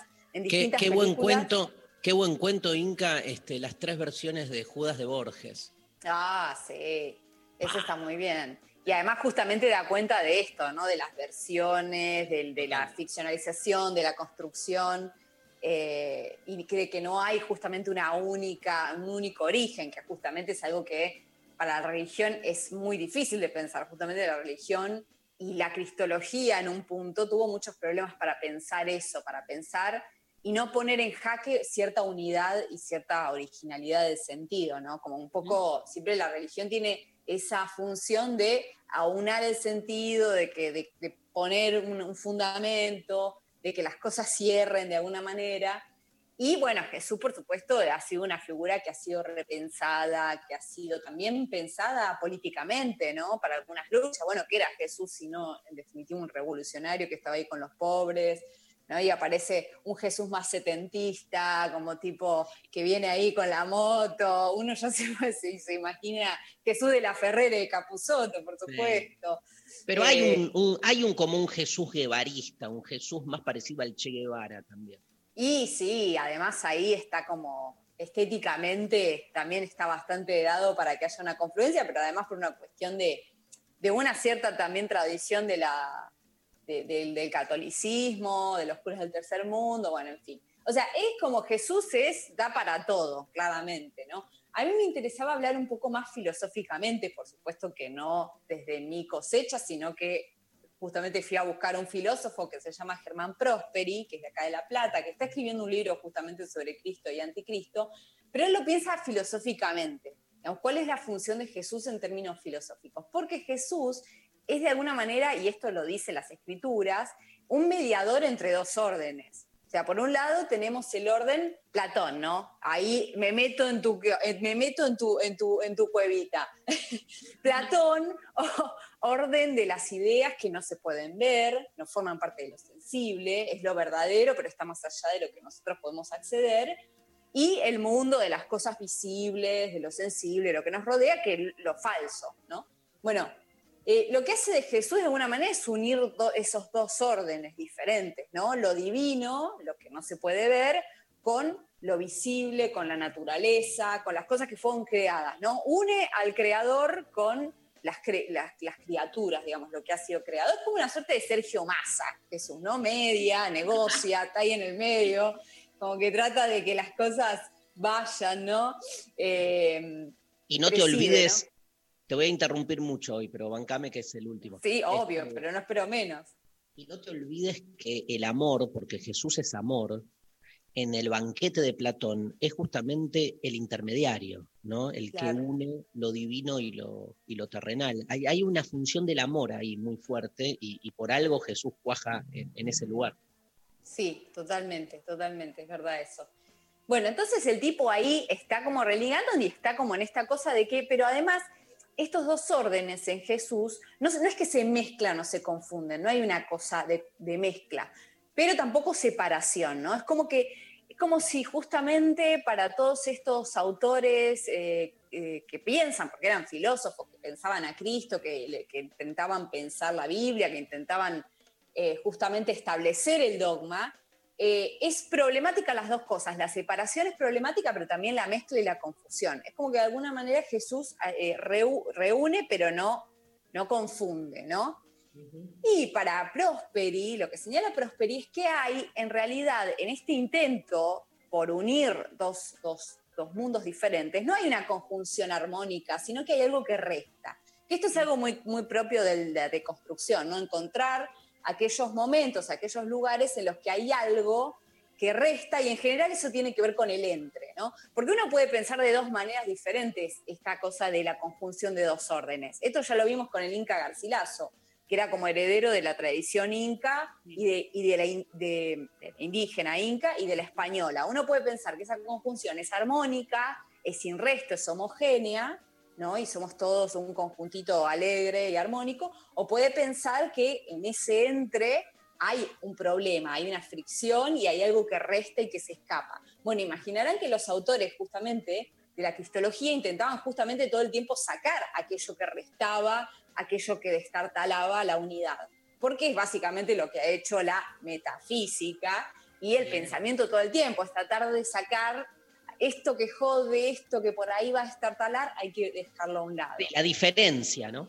La diferencia, exacto, la diferencia. O sea, todo lo que no sea uno o lo que rompa el uno o el todo o la totalidad tiene que ser dejada de lado.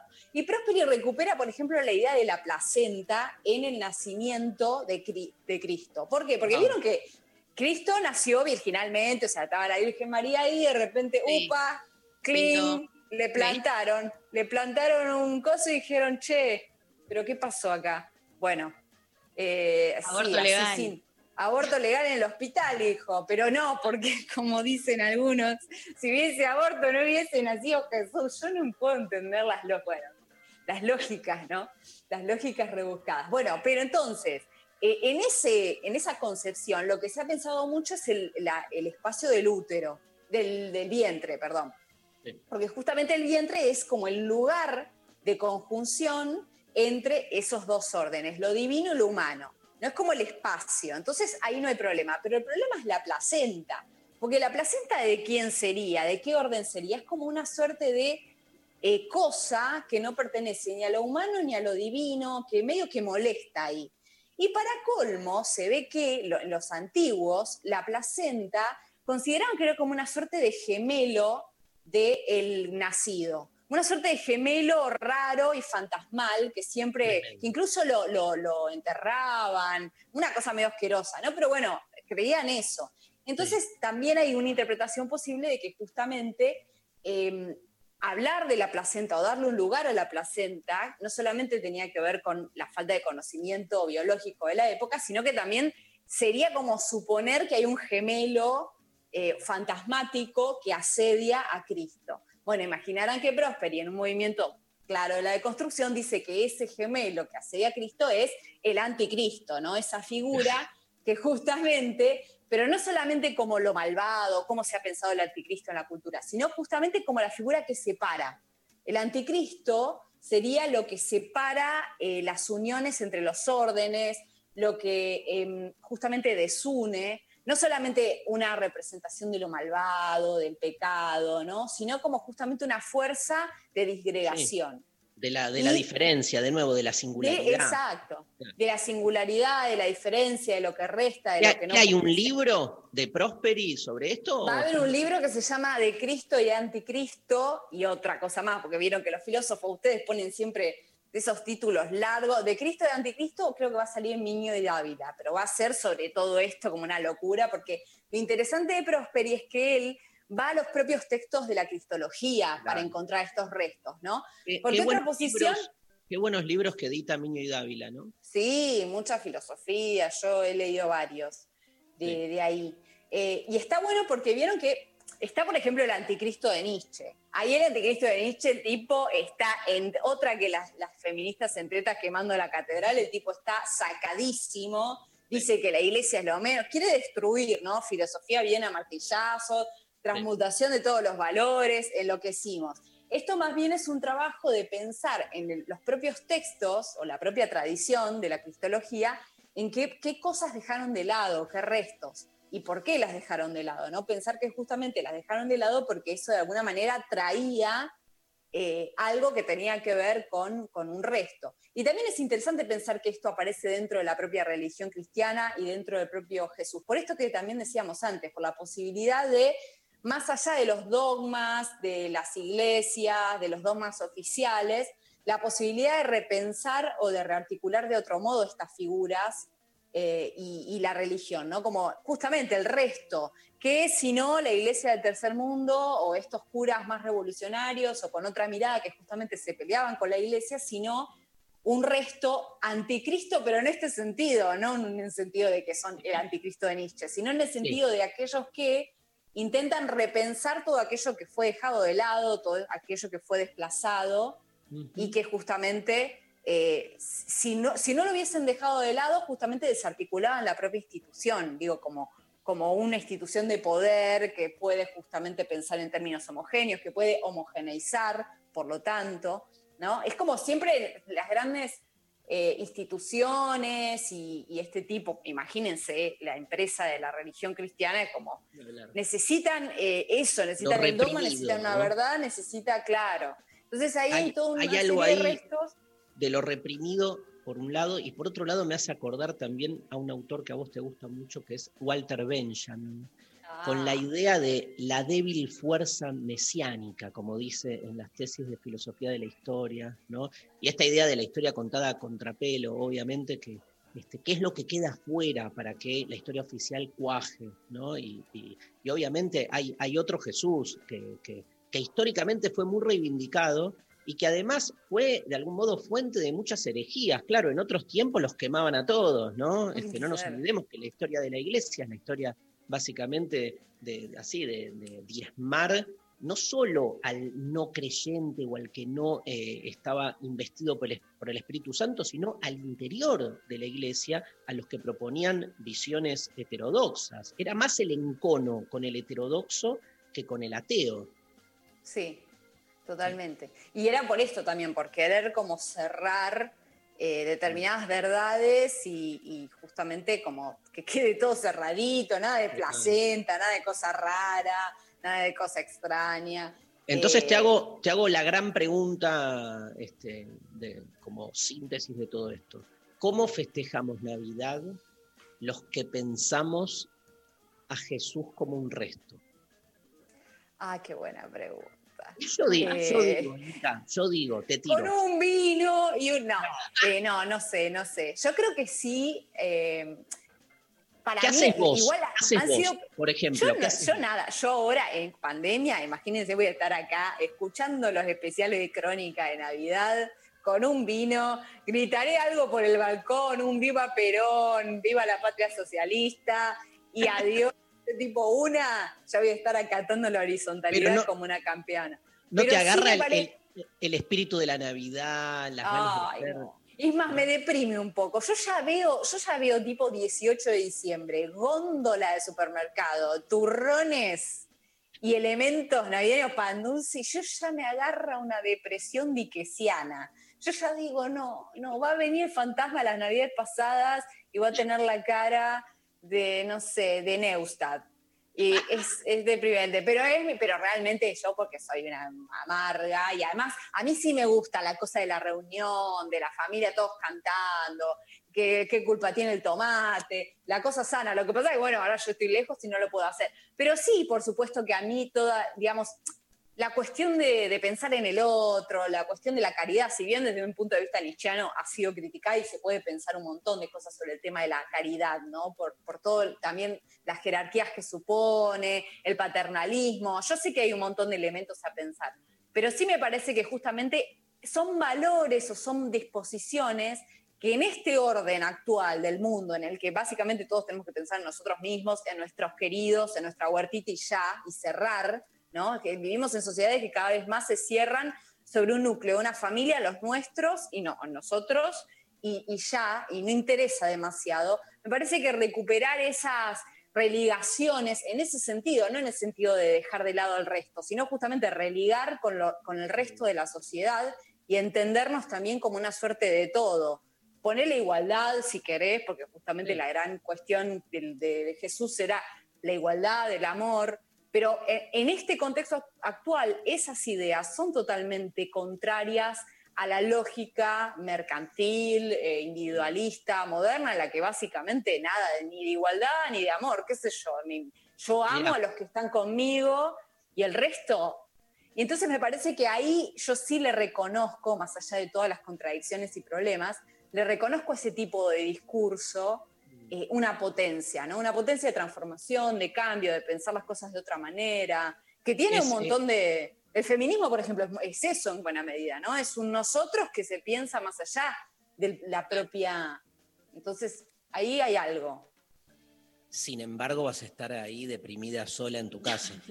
Y bueno, pero lo que pasa es que yo voy a pensar todas estas cosas mientras tomo vino y escucho María Marta Serralima en Crónica. Porque además los especiales de Crónica son lo más. Eso sí, me, me da espíritu. Navidad popular. No nos olvidemos que este, Jesús nació en un establo porque no lo dejaban entrar a la posada, este, rodeado de extranjeros, de animales, en, en- en un lugar que poco tiene que ver con este, el despilfarro, el consumismo, y sin embargo, bueno, esa lógica de la Navidad fue absolutamente expropiada, total.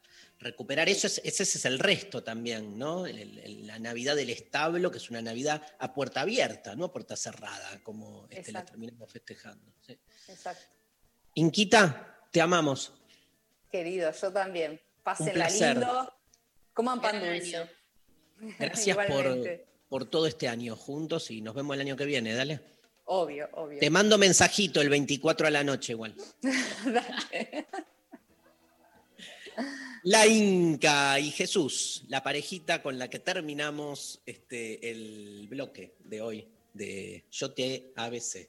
Mira, la Edición J. especial. Edición especial navideña, este, directamente de la ciudad de La Plata, la ciudad de, la- de los diagonales, de los, qué mal De que los estoy. diagonales. La ciudad de estudiantes de La Plata, loco.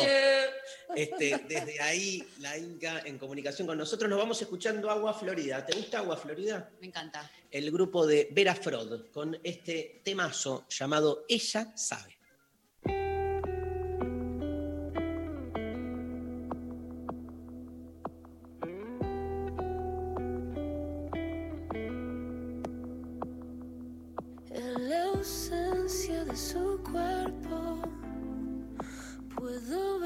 Que me desarmó. Como si te hubiese tenido antes. Me es tan fácil amarte. Lo que te atormenta, que se desvanezca sobre mí.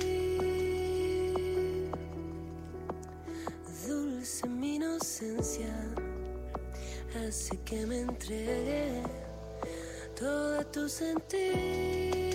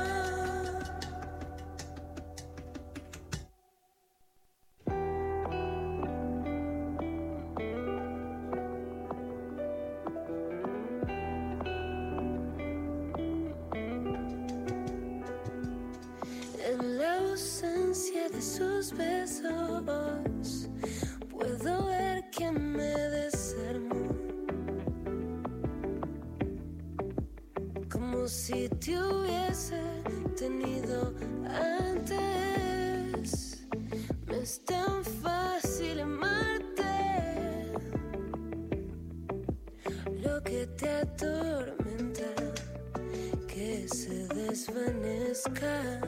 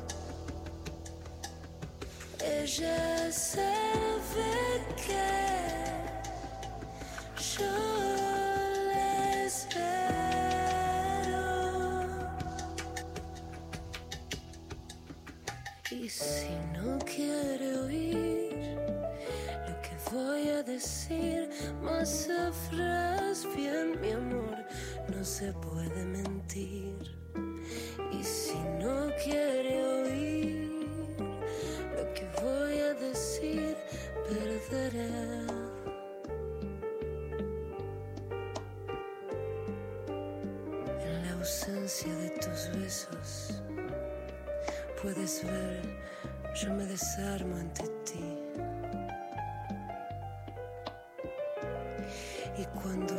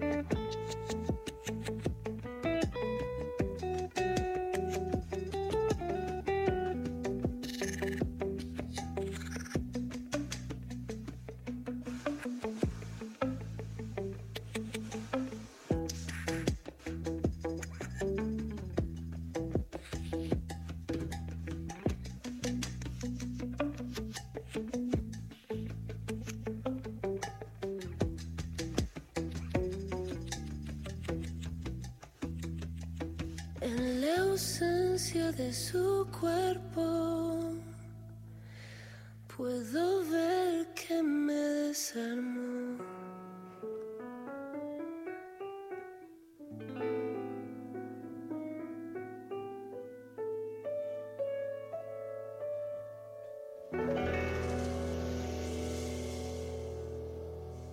Pensar lo que decimos es decir lo que. Pensamos.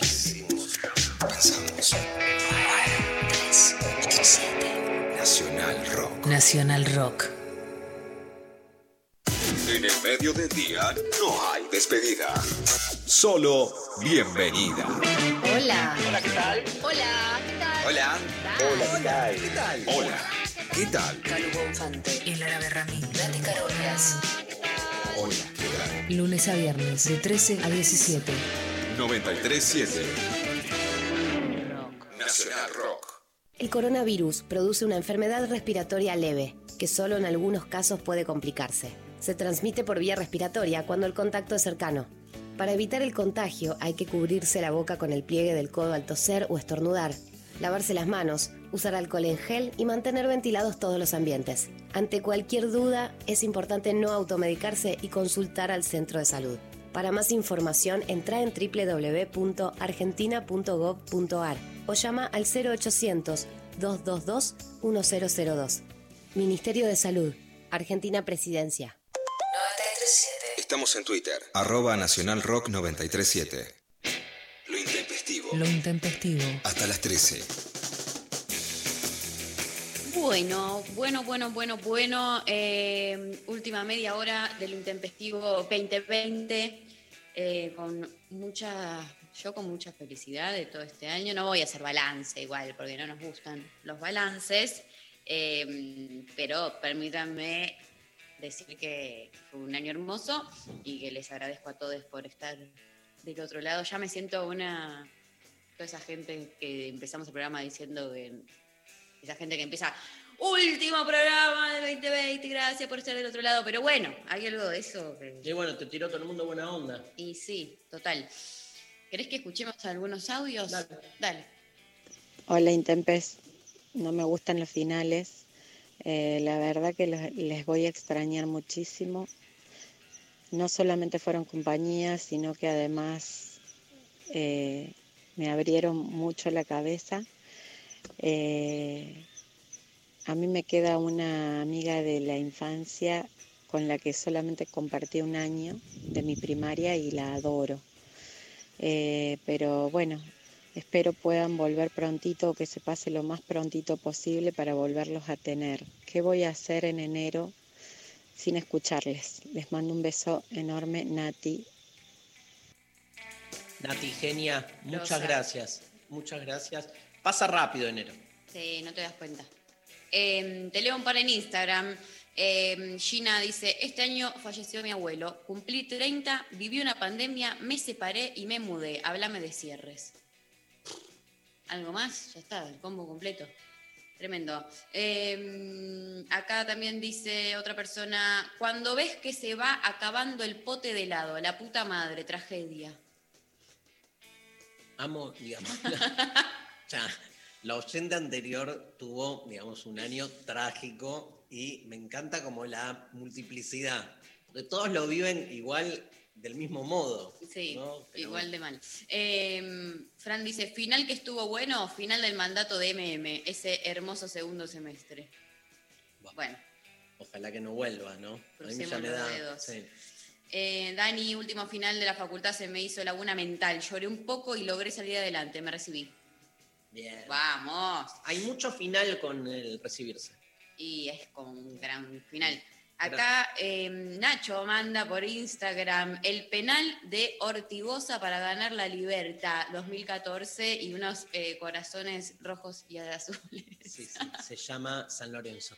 Escúchame, este. mm, Muchos finales tam- también de fútbol. Muchos. La final. Sí.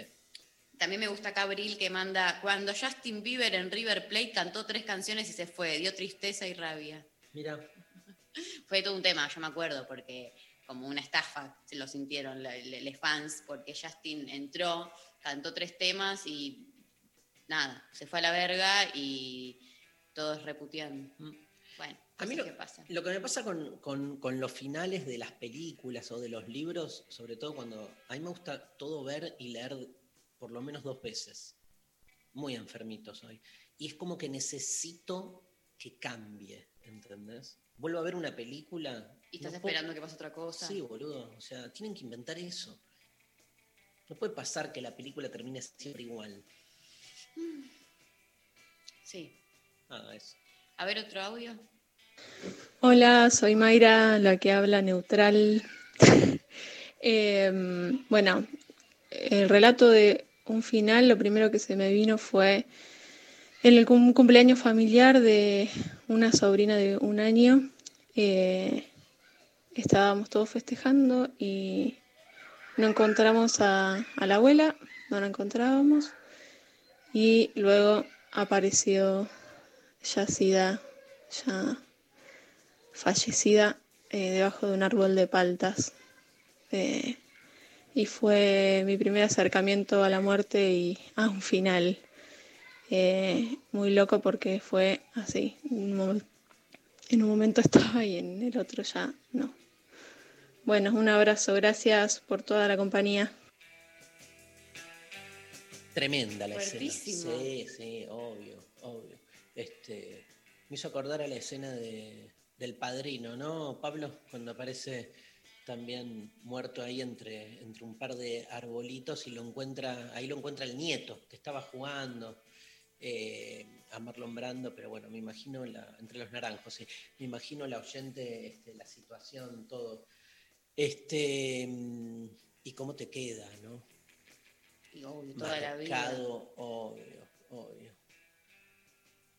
Bueno, tenés este, nada, un gran abrazo. Un gran, la muerte es un- el, el- gran final, ¿no? Digo, ya que hablamos de finales, todos los finales son como homologables a ese final grande o marco que es el, el fin de la vida. Este, todo, todo tiene su final, la vida es un poco, marca esa matriz. Lo loco es que el universo no tiene final, o sea, todo, lo voy a decir medio como un juego de palabras, pero todo tiene un final menos el todo. Ok. Nada, eso. ¿Escuchamos música?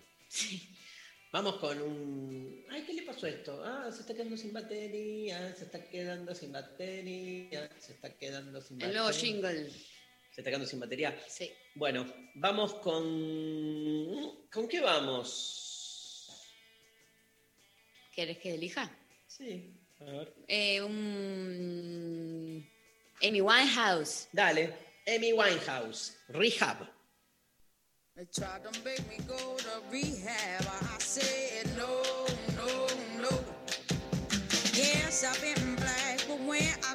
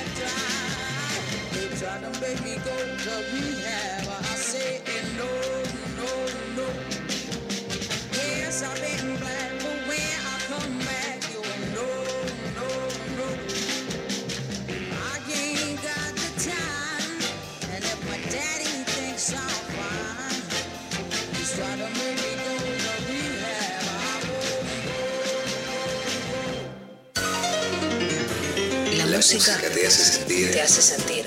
Mientras seguís volando. 3, 7, Nacional Rock. En el aire de Nacional Rock pasan cosas como esta. Bienvenidos a la luna. ¿En serio, Camisa, lo que me dijo fuera del aire? ¿Hay un tema que se llama así? Sí, sí, sí, de carajo, la banda de Corbata, que Sí. alguna vez quizás deberíamos grabar un disco juntos, ¿no? Para hacer el dúo Camisa y Corbata. Ya está, vamos, dáselo. Yo no creo que superemos eso. No, no, no, te ganaste un programa. Te dejo las llaves de la, mira, de la moto lunar. Acá tenés el certificado de Ah. virginidad de Sebastián Vera. Te quedás con todo. Besito, hasta la medianoche con camisa de corbata. Estamos en la luna. Lunes a jueves, de 21 a 0. Franquilando y Grisel D'Angelo. En 93.7 Nacional Rock. Que salga la luna. 93.7 Seguinos en Twitter, arroba Nacional Rock 937. Hasta las 13, estás escuchando Lo Intempestivo. Con Darío Stanraiver Luciana Peca. y María Stanraiver. La extrañamos a Luciana ¿no? Un montón. Lula. Lula, volvé. Lula vuelve. Bueno, eh, mirá el mensaje que llegó. Hola, intempestives. Pienso en lo que dijo Darío del final de las películas. Deberían hacer un elige tu propia aventura con las series. No sé si resultaría, pero alguien tiene que probar, los voy a extrañar. Y en relación a eso, Sofi me recuerda eh, que hay una película que hicieron los creadores de Black Mirror, que vas eligiendo vos cómo avanza la peli entre opciones y, y es como una posible, digo, para esta persona que nos manda esto, puede ir a buscarla, eh, te van cada escena, después de cada escena como que te dicen que elijas la escena siguiente y en función de eso hay como, no sé, 10, 14 finales distintos y cada vez que la jugás, digamos, es de un juego, es una peli distinta. Me encantaría que eso pase en el fútbol. Volvés a ver un partido. Bueno, Imposible, y que ¿no? ahora este tire bien del centro, que cabecee bien, o que Que- cabecee mal, Que esa pelota que no entró entre. que el arquero le, le pegue bien. Eh, mensajes. Hay audios, hay audios, un montón, ¿no, Pablo? Sí. ¿Qué decirles? Que me han alegrado, eh, que eh, me hacen reír muchísimo, los admiro, admiro mucho a Darío y me encanta escucharlo absolutamente todos los días. A veces no los puedo escuchar y después los escucho grabados. Así que bueno, eh, a veces, eh, o este tiempo que ustedes no van a estar, lo que voy a tener que hacer es escucharlos en los programas que no escuché. Les mando un abrazo muy grande y gracias por estar.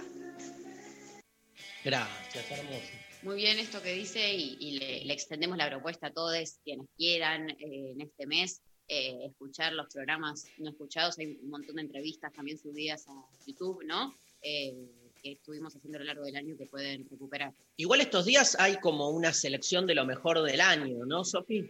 Viene incluso mañana, o sea, la, la programación sigue. La programación mañana, en Navidad y toda la semana que viene hacemos como lo mejor del año.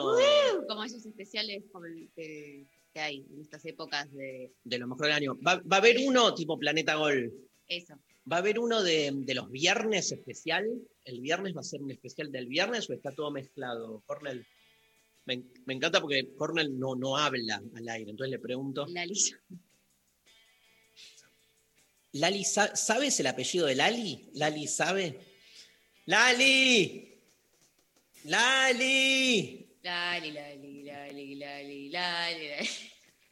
¡Lali! Mezclado. Mezclado, bien. Mezcladete. Mezclado. pone. Mezclado. Este, poneme otro audio, Pablo. Hola Intempestives, soy Daniela de Burlingame. Quería compartir con ustedes un final que me dejó marcada, que seguramente por ser en mi infancia me habrá dejado marcada, que fue la separación de Hermética. Eh, yo tengo el recuerdo de que mi mamá me fue a buscar a la escuela primaria, porque yo era joven, en esa época estaba en la primaria, y, y recuerdo la sensación de luto en toda la familia, de mis hermanos, mis papás y yo, porque, porque se separó Hermética. Fue algo, una noticia realmente triste para nosotros. Bueno, los felicito por el programa y, y bueno, espero que, que descansen, que tengan buenas vacaciones. Increíble la familia metalera, todos a full.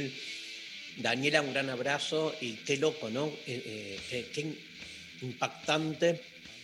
Yo pienso en jugadores de fútbol que se retiraron, por ejemplo, que se fueron. Cuando uno tiene una identificación con un grupo de rock, obviamente con el fútbol, entonces esos finales son como el final de una carrera, ¿no? Más allá de la muerte, que es obvio el final de los finales. Pero Sí, bueno, pero cuando el día que te mueras, por ejemplo, no vas a sufrir otros finales de cosas. Algo, bueno, para, no sé, quiero pensarlo de otra manera. ¿Qué tira? Las despedidas de Enzo Francescoli y de Ortega eh, me emocioné en River. Total, Pablo. Escúchame, ¿me das otro mensaje, de, otro audio?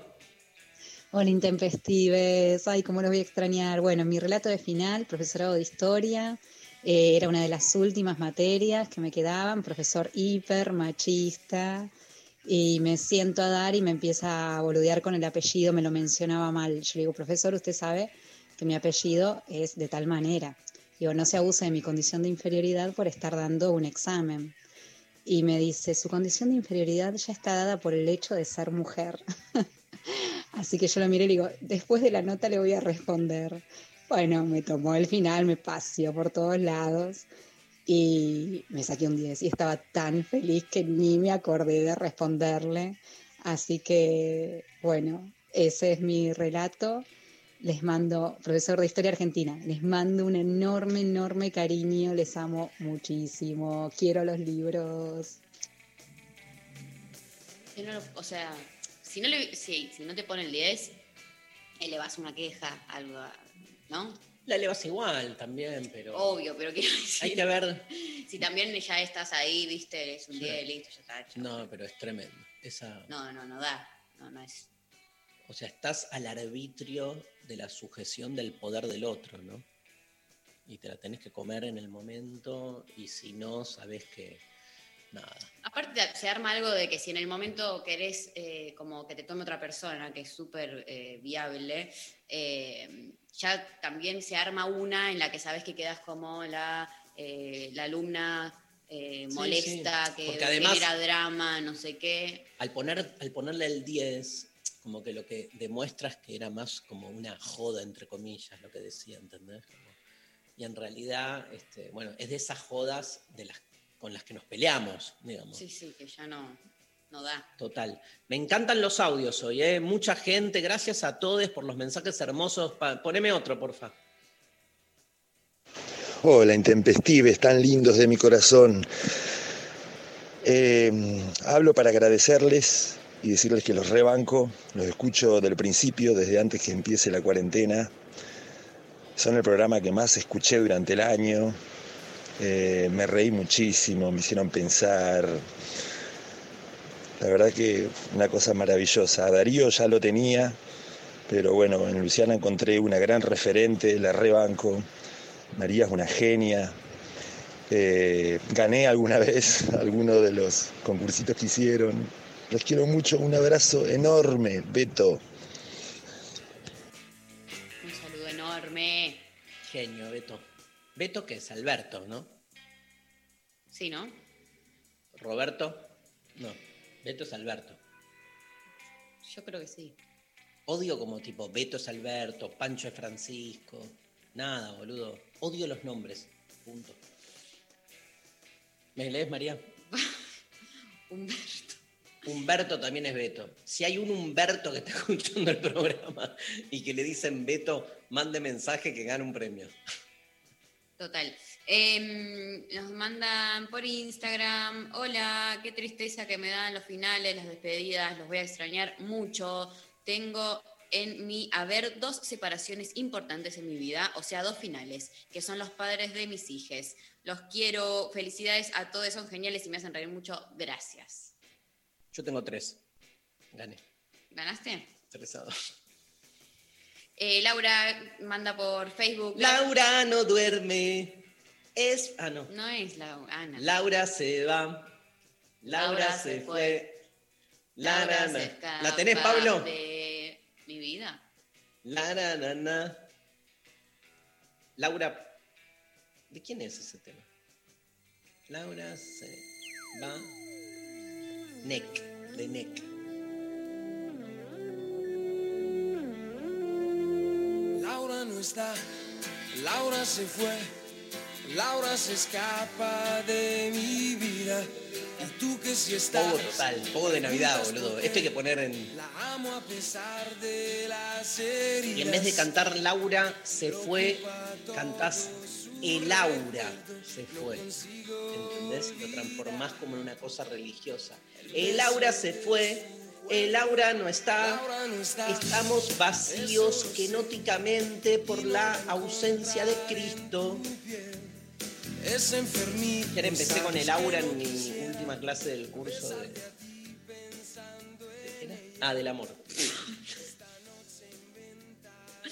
Dios mío. Bueno, ¿qué dice Laura?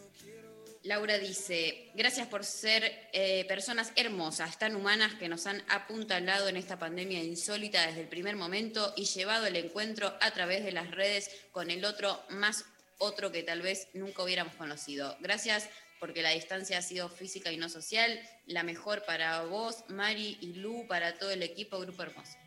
Bueno, muchas gracias. Gracias, Laura. Eh, ponemos otro audio, se nos va terminando el programa. ¿eh?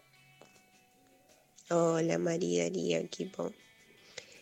Sí, les vamos a extrañar un montón. Ahora la estoy extrañando un montón a Lula.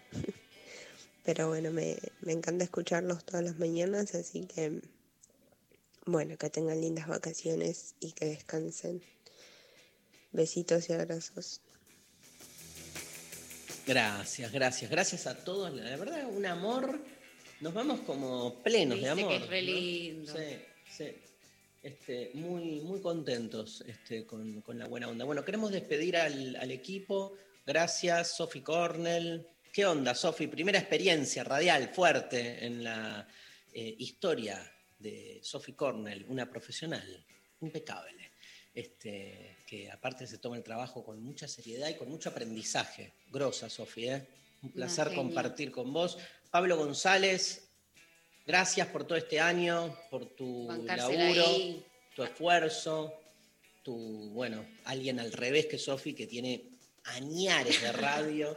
Y es esa mezcla también, ¿no? Lo que hace que el programa me parece que tenga eh, toda la, el variopinto de este, facetas, ¿no? Tenga frescura, pero al mismo tiempo tenga eh, experiencia, se vaya como notando este, todos esos pliegues. Así que gracias, González, un placer tu banca. Eso, seguimos el año que viene.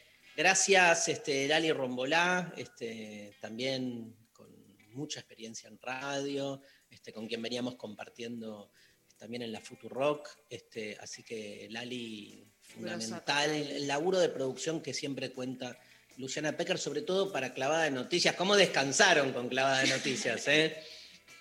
¿Cómo descansó el equipo de producción esta semana? Este, que con Luciana están hasta último momento.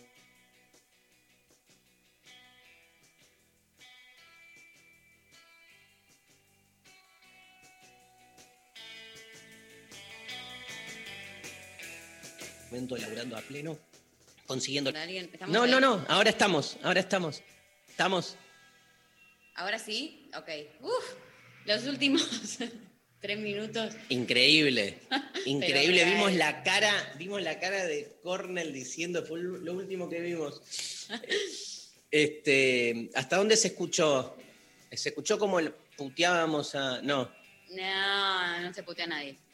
Bueno, eh, NASA, Taliche, este, gracias Grosa también total.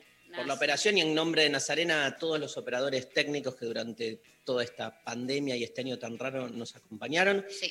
Agradecer muchísimo, bueno, a todos los columnistas, Luciano Lutero, Lulú, se llama. Lulú. Lulú, este, sus columnas increíbles, Sol Despeinada, eh, eh, La Inca, ¿no? Y, y- y los tres columnistas estrellas, y bueno, y los viernes con Rechi, que fueron también Hermosos. hermosos, este, la pasamos bárbaro. Este, las diferentes formas que adquirió el programa, el Full Pivas, Vamos, el Fulpiva. El, El Intempe Junior. el Intempe Junior, total. Este. Rechi, como. Junior no, no tiene nada. el negro Sosa, los personajes, el, el, el telemédico. El telemédico lo extraño yo, quiero que vuelva. Se hartó Rechi de hacer personajes, me parece, sí. Este, y mm, bueno, así que y agradecer mucho a la radio, ¿sí? a la convocatoria de este año, en nombre de Miki Luzardi, la directora de National Rock, a toda la gente que trabaja en la radio y que apostó fuerte por, por nuestro programa, con lo cual estamos tan contentes que volvemos el año que viene. Este, María Stanriver, un placer trabajar contigo. Les quiero mucho a todos. Sí, y nos vamos a la mierda, nos vamos. ¿Con qué no- Todo concluye al fin. Nada puede escapar. Y vamos con Daft Punk. para Buena. terminar. Bien arriba. Get Lucky. Señoras, señores, lo intempestivo. Primera temporada. Finish. No hay nada más lindo que la familia unida. No hay nada más lindo que la familia unida. Bueno, nada. Daft Punk. Chau. Hasta el año que viene.